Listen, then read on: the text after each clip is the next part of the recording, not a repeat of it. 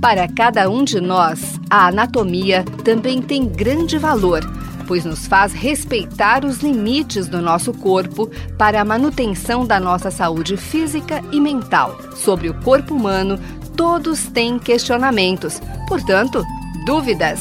Anatomia Responde. Olá, pessoal! Hoje, nos próximos programas, iremos descrever a anatomia dos principais órgãos pertencentes ao sistema digestório. No programa de hoje, daremos continuidade ao descrevermos a anatomia do intestino grosso.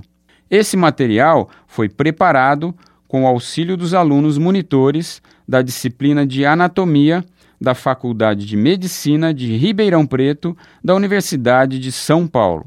O intestino grosso é a última divisão do canal alimentar tem início a partir do ósteo ilho-secal e possui aproximadamente um metro e meio de comprimento. Ele está disposto na cavidade abdominal, formando uma moldura ao redor das alças do jejuno e do ilho, as maiores divisões do intestino delgado.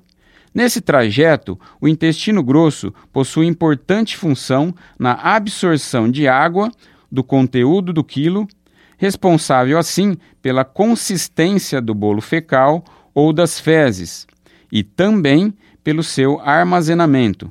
Sua rica flora bacteriana também é responsável pela degradação da celulose, já que o organismo não produz enzimas capazes de digeri-la.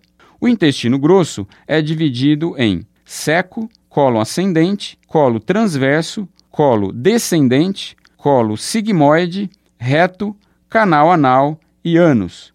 Esse órgão possui três características importantes. 1. Um, a presença das tênias, que são três fitas que representam uma condensação da sua musculatura externa, chamada musculatura longitudinal.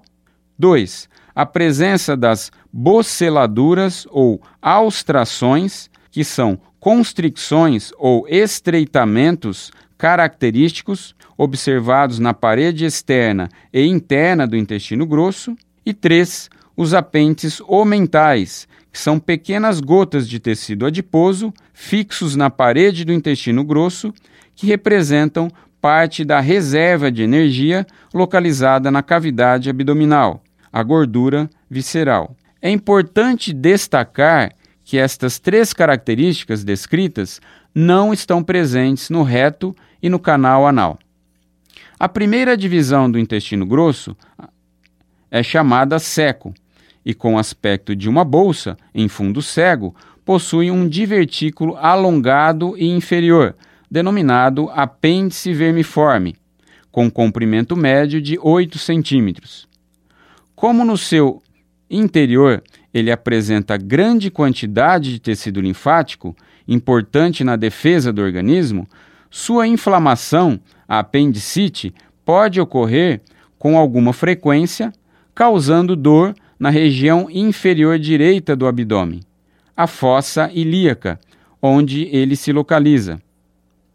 As divisões do intestino grosso com maior mobilidade são os cólons transverso e sigmoide. O reto é sua divisão que se encontra localizada na cavidade pélvica e, com comprimento entre 15 e 18 centímetros, se continua com um estreito canal de aproximadamente 3 centímetros, o canal anal. Esse canal se exterioriza através do ânus, após atravessar uma camada muscular que sustenta as vísceras pélvicas, o diafragma pélvico. O ânus representa a abertura terminal do canal alimentar. O reto possui na sua região inferior uma dilatação, a ampola retal, local onde ficam armazenadas as fezes.